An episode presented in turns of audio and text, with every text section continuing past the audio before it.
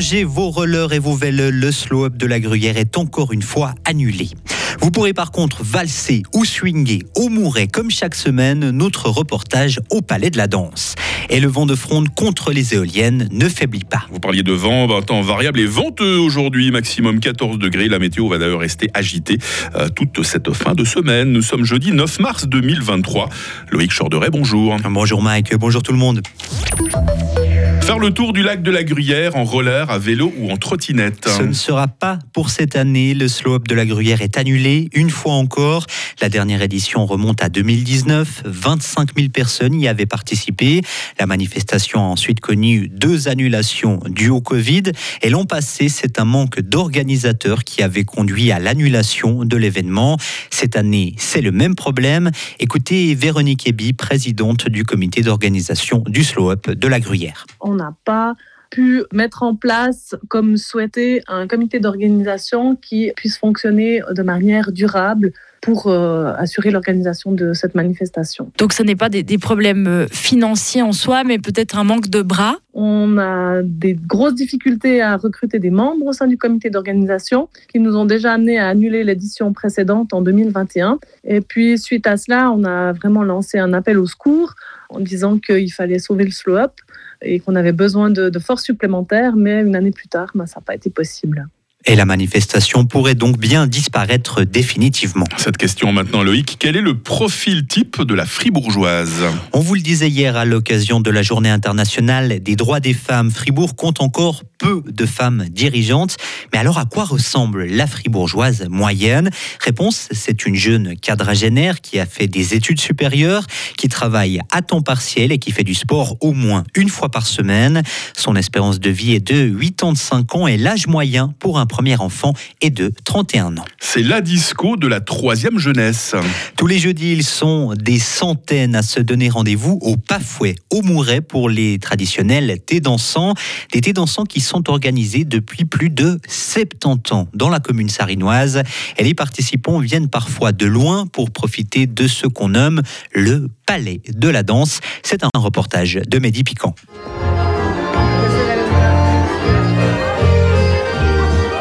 Ça valse, ça tangue, ça swing. Ils sont environ 200 ce jeudi à s'être déplacés au Pafouet pour venir faire quelques pas de danse. Parmi eux, il y a Béatrice, une habituée des lieux. J'adore le palais de danse parce que j'aime bien danser. Je trouve que c'est très bon pour la santé, pour le mémoire, tout ça. J'adore la musique. Je suis déjà plus que 30 ans par là. Puis j'espère que ça va toujours continuer encore des années, puisque j'ai 90 ans. Mon papa, il venait jusqu'à 92 ans danser au Palais de la Danse. À la manette, il y a Rose-Evelyne Maradan qui a repris la gestion de la salle du Pafouet depuis le début de l'année. Notre philosophie, c'est euh, l'homme et la femme au centre. C'est-à-dire, nous allons essayer de faire de l'intégration, de l'intégration à la fois pour euh, les EMS qui viennent également, pour des personnes en situation de handicap, et ceux-ci ne payent pas, ils viennent gratuitement, ils prennent une boisson, ils ne la prennent pas mais c'est une volonté de notre part.